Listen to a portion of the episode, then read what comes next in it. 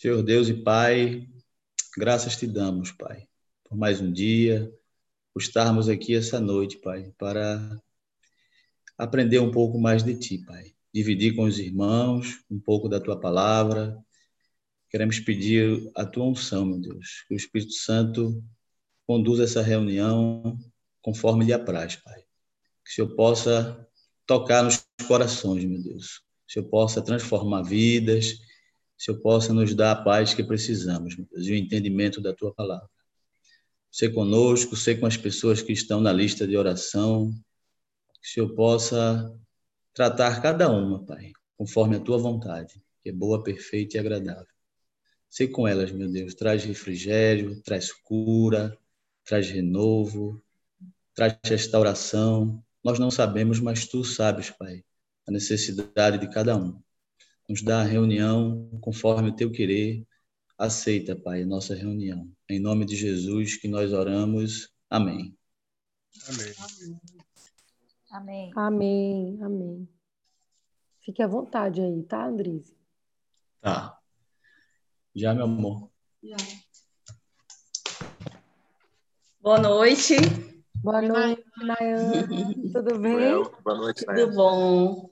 Estou aqui apoiando o meu esposo, que estudou ao longo dessa semana, para trazer essa palavra para a gente hoje.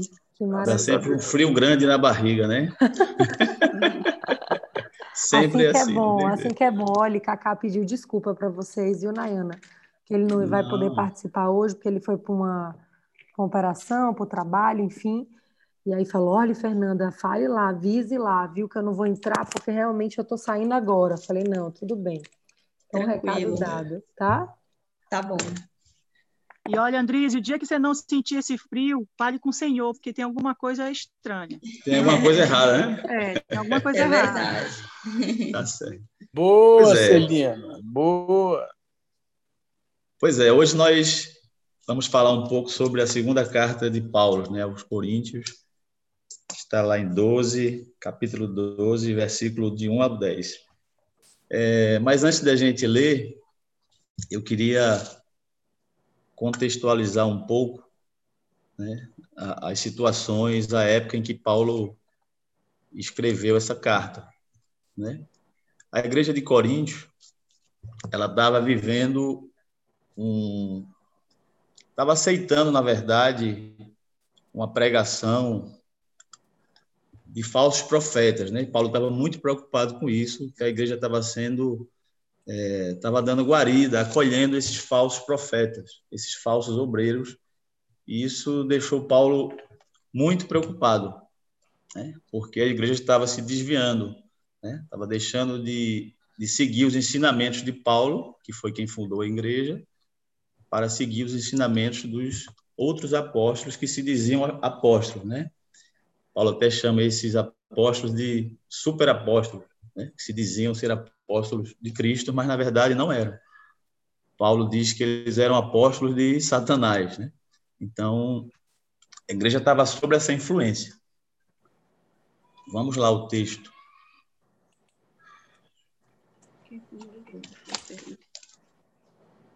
É, 2 Coríntios, capítulo 12. Se é necessário que me glorie, ainda que não convém, passarei as visões e revelações do Senhor. Conheço um homem em Cristo que há 14 anos foi arrebatado até o terceiro céu. Se no corpo ou fora do corpo, não sei. Deus o sabe. E sei que o tal homem, se no corpo ou fora do corpo, não sei, Deus o sabe, foi arrebatado ao paraíso e ouviu palavras inefáveis, as quais não é lícito ao homem referir. De tal coisa me gloriarei, não porém de mim mesmo, salvo nas minhas fraquezas. Pois se eu vier a gloriar-me, não serei nécio, porque direi a verdade, mas abstenho-me para que ninguém se preocupe comigo mais do que em mim vê ou de mim ouve.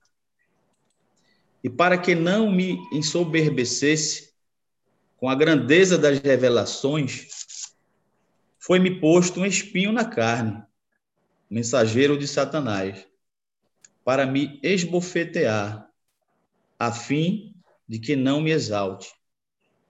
Por causa disto, três vezes pedi ao Senhor que o afastasse de mim.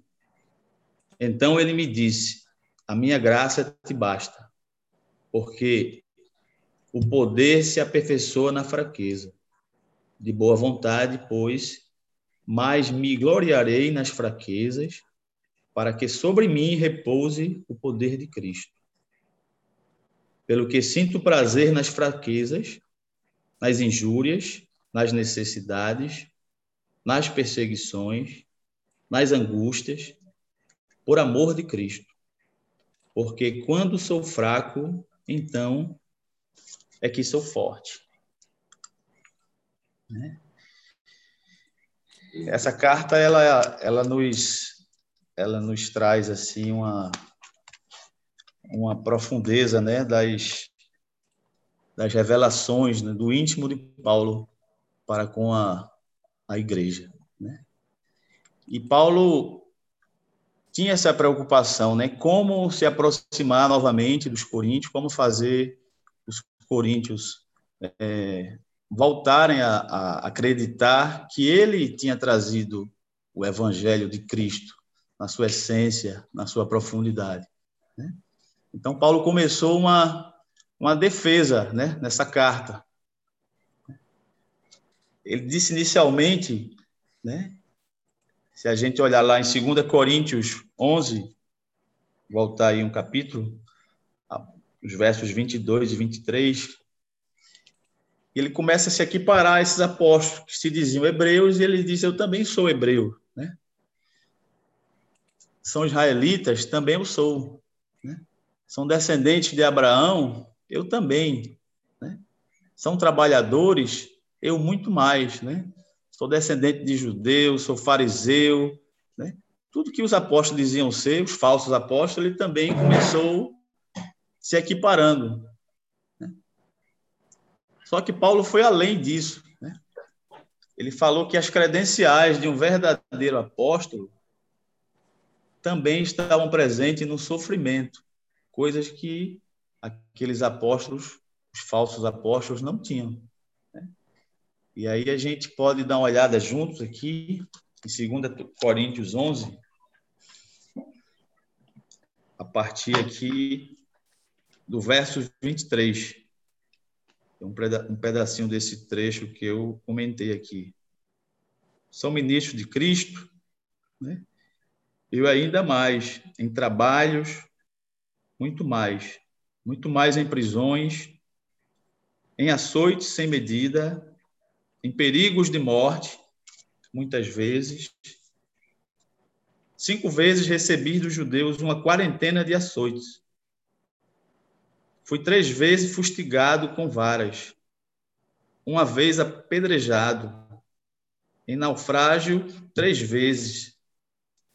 Uma noite e um dia passei na voragem do mar, em jornadas muitas vezes, em perigos de rios, em perigos de salteadores, em perigos entre patrícios, em perigos entre gentios, em perigos na cidade, em perigos no deserto, em perigos no mar, em perigos entre falsos irmãos, em trabalhos e fadigas, em vigílias, muitas vezes em fome e sede, em, Jesus, em jejuns, muitas vezes, em frio e nudez.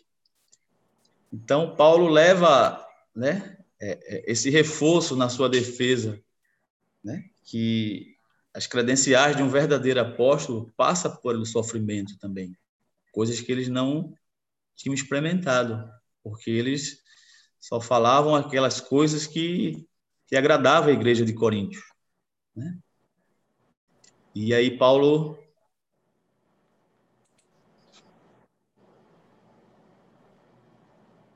continua aqui, né, com a sua revelação.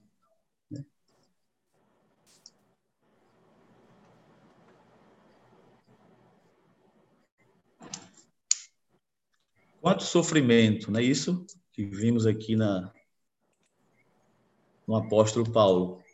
Né? coisa que os outros não tinham. E Paulo continua dizendo que se é necessário que ele se glorie, ainda que não convém, mas ele iria adiante na defesa dele, a contar as visões e revelações do Senhor.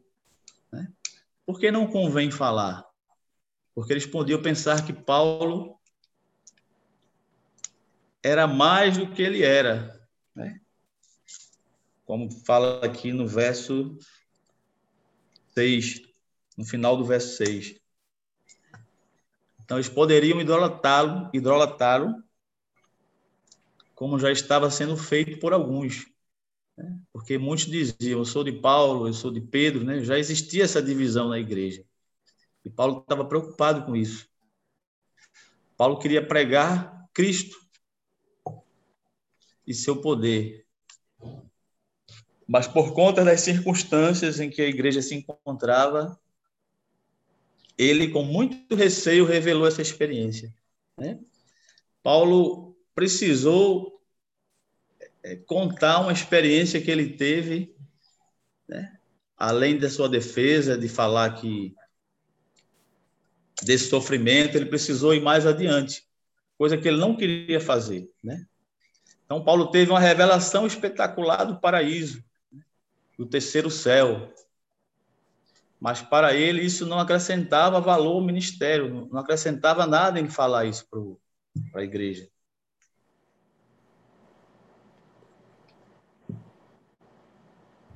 Na concepção, na concepção de Paulo, o ministro do Evangelho não pode se gloriar de experiências que tenha com Deus, né? Não convém contar isso para as pessoas, ainda que as experiências sejam verdadeiras, sob pena das pessoas o verem como uma pessoa superior às demais. Paulo não queria ser o centro das atenções.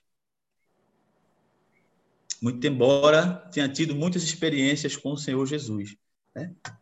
Ele sempre teve essa preocupação de, de, não, de não aparecer, entendeu? de não ser o centro, de que as pessoas pudessem endeusá-los, né?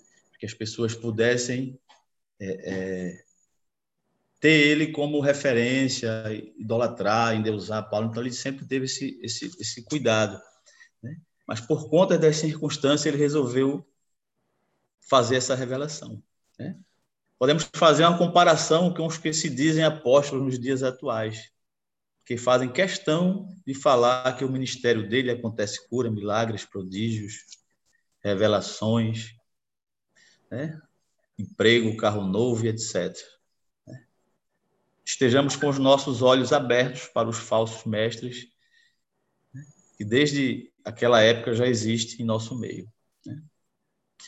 Então, durante 14 anos, Paulo guardou aquela experiência que ele teve com o Senhor, né? aquela revelação. E Paulo tinha esse cuidado para não falar isso, ou seja, 14 anos ele guardou, ele nunca falou isso. Veio falar agora nessa carta que ele escreveu a Coríntios, né? como forma de mostrar a o homem de Deus que ele era. Né?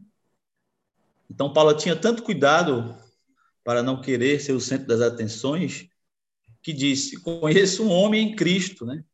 Ele não quis dizer nem que era ele que tinha passado por essa experiência, mas nós sabemos que ele está falando dele mesmo aqui. Né? Então, conheço um homem em Cristo que há 14 anos foi arrebatado ao paraíso. Imagina as revelações e visões que ele teve e guardava consigo esse tempo todo. Né? Então, a experiência foi tão extraordinária, tão sobrenatural, que ao retornar do céu, do terceiro céu, Paulo teve um espinho posto em sua carne. E a Bíblia diz aqui, por mensageiro de Satanás. E a Bíblia não fala mais detalhes, assim, tantos detalhes desse, desse espinho, né? Que ele pode ter sido uma, uma deficiência física, né? alguma limitação de movimento, uma dor que não, que não passava? A gente não sabe exatamente o que vem a ser esse espinho. Uma perseguição, né? Alguma, algum problema de natureza espiritual, né? algumas pessoas que passaram a persegui-lo, né? Mas a Bíblia não revela mais detalhes desse espinho, né? Enfim, pela forma como Paulo relata, não era um, um, um probleminha qualquer, né? Não era uma coisa que que fosse simples, que ele pudesse, não era uma felpa qualquer, né, na nossa mão, no nosso pé, era realmente um espinho que o incomodava e o perseguia. Durante 14 anos ele convivia com esse espinho na carne, né? Era algo que incomodava bastante, né? Então, apesar de ter sido ferido por Satanás, quem estava por trás de tudo isso era Deus. Com, com Jó também foi assim. Né? Deus permitiu o inimigo feri-lo, mas deu limites. Assim, Deus também usou Satanás para colocar esse espinho em Paulo que pode permitir que coloque na gente também. Né? O que é que eu entendo assim do propósito desse espinho? Né? Então, o propósito do espinho na carne era para que Paulo não se exaltasse, não se ensoberbecesse, soberbecesse, né? não se engrandecesse, dada a grandeza dessa visão que ele teve. Né? Como Paulo iria é, é, se comportar né, se portar se não tivesse acontecido esse espinho na carne? Será que ele não ia se vangloriar de ter tido uma experiência dessa? Com facilidade, né, ele poderia se exaltar, né, se achar mais importante do que alguém, ou melhor do que alguém. Né? Se Deus tiver que optar entre manter você sofrendo né, e humilhado, ou manter você alegre, feliz, mas orgulhoso, adivinha, né, o que ele vai escolher. Então, Deus permite muitas situações em nossas vidas para nos manter humildes. O espinho não é, não é definido, meus irmãos, porque ele é aplicado a cada um de nós dentro do nosso contexto. Né? Qual tem sido o seu espinho, né? qual tem sido o meu espinho. Será que é um pecado recorrente que a gente anda praticando? A dor de uma perda, uma desilusão amorosa, uma decepção, algum medo, um lar destruído, uma doença que não tem cura, alguma deficiência ou limitação que você tem um filho problemático que te dá muita dor de cabeça? Qual é o seu espinho? Paulo pediu que ele o livrasse daquele espinho. Né? Jesus pediu ao Pai também quando estava na cruz. Jesus pediu ao Pai também quando estava na cruz, né? que o livrasse, se fosse possível, que afastasse dele aquele cálice. Mas, contudo, faça a tua vontade. E com Paulo não foi diferente. Ele orou ao Senhor três vezes, pedindo que eu livrasse daquele espinho. O Senhor, às vezes, não responde nossas orações quando pedimos. Às vezes, ele fica em silêncio. Às vezes, ele demora um pouco. Às vezes, demora anos Mas na terceira vez que Paulo orou ao Senhor, ele disse: A minha graça te basta, porque o poder se aperfeiçoa na fraqueza. A graça do Senhor tem sido bastante para nós. Né? É suficiente para vivermos felizes.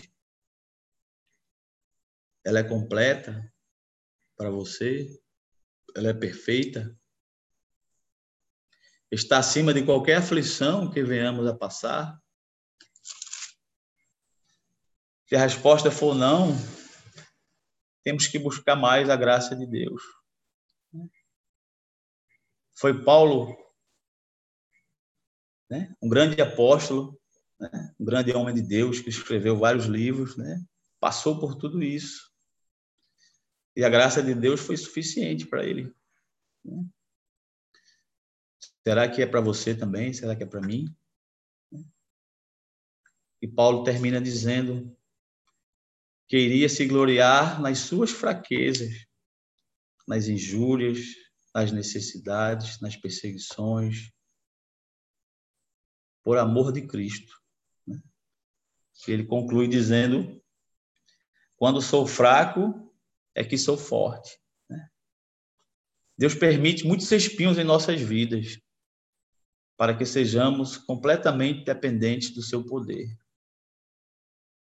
É quando passamos por desertos que mais reconhecemos o quanto frágeis nós somos. E é aí que Deus entra com sua graça transformadora e sobrenatural. O meu objetivo esta noite é dizer que Deus está no controle de tudo em nossas vidas, inclusive nas nossas lutas. Quando os espinhos vierem, é para sabermos que somos pó e reconheçamos que Deus é tudo e pode fazermos fortes em nossas fraquezas. A graça do Senhor nos basta. Amém? Amém. Que texto Amém. lindo. Amém. Coisa linda. Amém. Cacá ama, ama, ama esse texto. Fala muito sobre isso. Mas com aquilo que eu sou fraca é que eu sou forte. Repete muito isso para mim. Esse texto é muito forte, muito lindo. Obrigada, Andrise, por essa palavra linda, inspirada pelo Espírito Santo. Alguém quer falar alguma coisa? Eu quero falar. Complementem. Olha só, uma Diga coisa aí. bonita nesse texto que eu gosto muito, encantada com esse texto. Quando Paulo dizia, quando eu sou fraco, eu sou forte, logo depois vem os versículos onde ele diz que a força dele vem de Deus. Então ele reconhecia que por si só ele não tinha nada, mas o que tornava ele forte era o Deus que habitava nele. E eu acho isso fantástico, porque é exatamente assim que acontece. E eu falo muito que tudo na vida da gente depende do ângulo que a gente vê, né? Você tem um espinho na carne, foi o que você falou aí. E todo mundo tem, né? E você olha para aquele problema e fala, cara, aonde eu posso crescer com isso aqui? E é você olhar o problema e ver um, algo além. Hoje eu me atrasei um pouco para entrar no grupo, que a Gabi estava com uma dor abdominal forte. Eu estou indo agora, agora levar ela no hospital, porque a gente está com medo de ser apendicite, porque é do lado direito ela está com muita dor, já dei Lufital, dei tudo e não passa. Eu prefiro pecar pelo excesso do que pela falta, né? Mas eu, apesar de eu achar que não é apendicite, eu vou levar e vou ter certeza. Só que o que, que acontece? Eu podia estar levando minha filha no hospital e ai meu Deus, cara, eu estou levando ela aqui no caminho, dirigindo, eu estou agradecendo a Deus porque eu tenho um plano de saúde. Porque eu posso ter um carro, sabe? Porque eu posso entrar num carro e cuidar da minha filha. Eu estou agradecendo porque Deus me deu uma filha. Então, assim, às vezes a, a vida da gente, a gente encontra uma dificuldade, um problema, e a gente não sabe olhar para esse problema de uma outra forma. Não sei se vocês estão conseguindo me entender assim. Sim, eu indo levar a Gabi agora, eu só glorifiquei a Deus pelas coisas boas. Eu não estou focada no problema, porque se eu chegar lá e for isso, eu vou orar para que Deus dê um médico que saiba avaliar o problema. Mas se eu chegar e for isso, graças a Deus ela tem plano de saúde, ela vai ser operada e vai dar tudo certo. Porque as coisas de Deus são assim. Né? Então, eu queria compartilhar isso com vocês e dizer dizer que essa, o que mais eu gosto desse texto aí de Paulo é, compartilhar até para vocês estarem orando também, mas dizer que o que eu mais gosto desse texto de Paulo é isso. Ele, ele dizia, quando eu sou fraco, eu sou, aí é que eu sou forte, depois ele dizia de onde vem a força dele, que é do Senhor. Então ele sabia que por si só ele não conseguiria ser forte. Isso para mim é o mais mágico de tudo. Era só isso, para não falar muito. Beijo. Lindo, Notícia. Beijo, Lília. Melhoras para sua Tá filha. bom. Vai orar por Tá tudo tranquilo, tá tranquilo, galera, de boa. Tá. Princesa, a Dinda te ama. Vai com No Deus. final a gente ora aí por ela, mas tá tudo tranquilo. Ô, Te amo, meu amor. Um beijo, põe Bi. aí no mudo para não atrapalhar. Ah, Alguém mais? Celina, quer falar, Celina? Mil. Eu quero falar bem rapidinho. Diga aí, Aninha. Realmente é, é, é, é quando a gente conhece a graça de Deus, é que a gente entende que realmente a sua graça nos basta. Atravessar por desertos, eu atravessei muitos. Eu vivia num deserto, mas eu não sabia que, que era porque eu não, eu não sabia, não, eu não entendia que eu devia me agarrar e, na força de Deus, que seria Ele, e orando a Ele, agradecendo a Ele, entregando a Ele minha vida, minha família, minha casa, meus filhos, meu casamento, tudo iria mudar. Bastava que eu acreditasse que a força dele seria quem iria me levar pela frente. E era através dessa força, dessa crença, exatamente naquilo, no que ele poderia me dar. Bastava que eu acreditasse que ele era o poder maior. E, e isso é maravilhoso. Então, achei essa palavra linda. Eu louvo a Deus por todos esses momentos que a gente passa aqui. E obrigada, Andrise. Você foi assim, é exatamente. A gente pode ter o espinho, mas a gente tem que saber que aquele espinho, Deus vai nos guiar e vai saber qual é a melhor forma da gente andar com ele. E ele não vai dar, ele não vai doer mais. Ele pode, ele podia doer, mas hoje com Deus ele não dói mais. Amém. Amém. Obrigada. Amém. Celina, Tem três reflexões assim nesse, nesse texto que eu, que eu gosto de fazer e fazia um, um tempo que eu, na verdade a gente faz, mas quando a gente volta ao texto, as coisas elas ficam mais claras, elas se clarificam na nossa mente.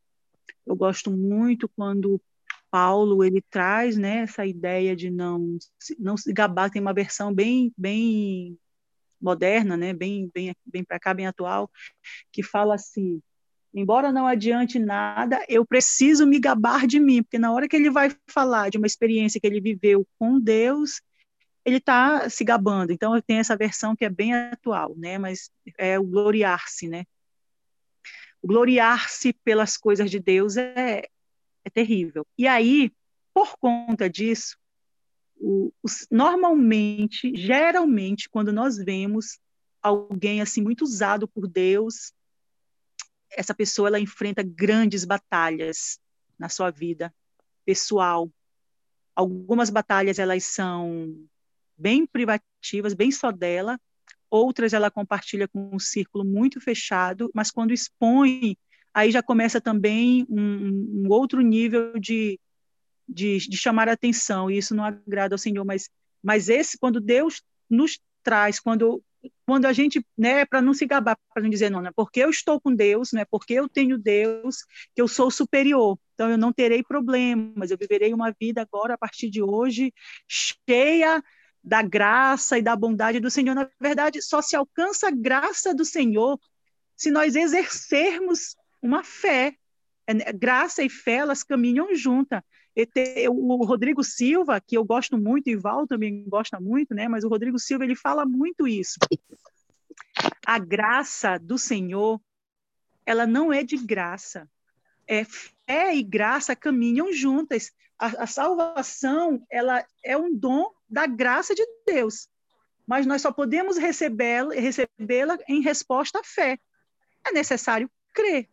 Então, quando nós nos vemos com essas situações, que esse espinho aí, que a Andrese falou de uma forma muito, muito clara, que esse espinho ele é nos, ele nos, a gente pode é, interpretar ele, trazer ele para a nossa vida, né? Já teve muitas interpretações com relação ao espinho que nunca foi é, trazido de uma forma, nunca foi determinado o que que era, né? Supõe-se que era alguma dor é, física, emocional e, e que fazia Paulo lembrar da limitação dele, que ele era dependente do Senhor, como Lília acabou de dizer, que ele por si só não podia. Mas, gente, aí eu acho interessante, é assim, você vê uma pessoa usada, essa pessoa ela ora por todos os, os demais, e a gente ouve muitos julgamentos em relação a isso. Mas, ora, mas fulano é tão abençoado, é tão usado por Deus, e essa pessoa, ela ora, ela estende as mãos, o Senhor cura, o Senhor liberta, o Senhor batiza, e essa pessoa, ela vive com, muitas, com muitos desafios na sua vida.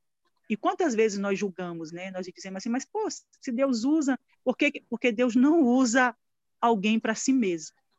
Para poder nos lembrar que nós dependemos de Deus e nós dependemos do outro, porque Deus vai usar uma outra pessoa para vir ao nosso encontro, para vir ao seu encontro. Deus vai usar para abençoar vidas, como usou Paulo.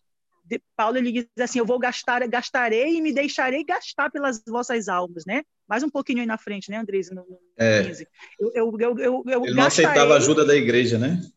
é, eu Gastava. gastarei e me deixarei gastar pelas vossas almas.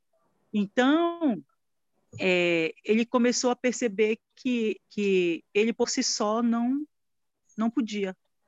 Nós, por nós mesmos, não podemos salvar-nos. Né? Nós precisamos depender desse Deus maravilhoso. Aí esses problemas, quando vêm, os espinhos, que vem é para nos lembrar que a graça do Senhor nos basta que quando somos fracos, quando estamos fracos, é que somos fortes. E o poder do Senhor ele se aperfeiçoa nas nossas debilidades, nas nossas fraquezas. Mas só é possível alcançar essa graça salví- salvífica pela fé. Gratidão, Andrise. O Senhor falou muito comigo, muito, muito, muito comigo. Eu muitas das vezes questiono o Senhor com relação a algumas situações bem particulares e eu, quando eu questiono Deus, esse, esse texto ele sempre vem para me dar assim uma, uma, uma sacudida e me dizer calma lá, Celina, o que, que é isso? O que é que tu tá, tá querendo aqui vir argumentar comigo? Não, então é, eu achei fantástico. Fiz várias, muitas reflexões aqui. Amém. Amém. Amém. Amém. Maurício Cune, Maurício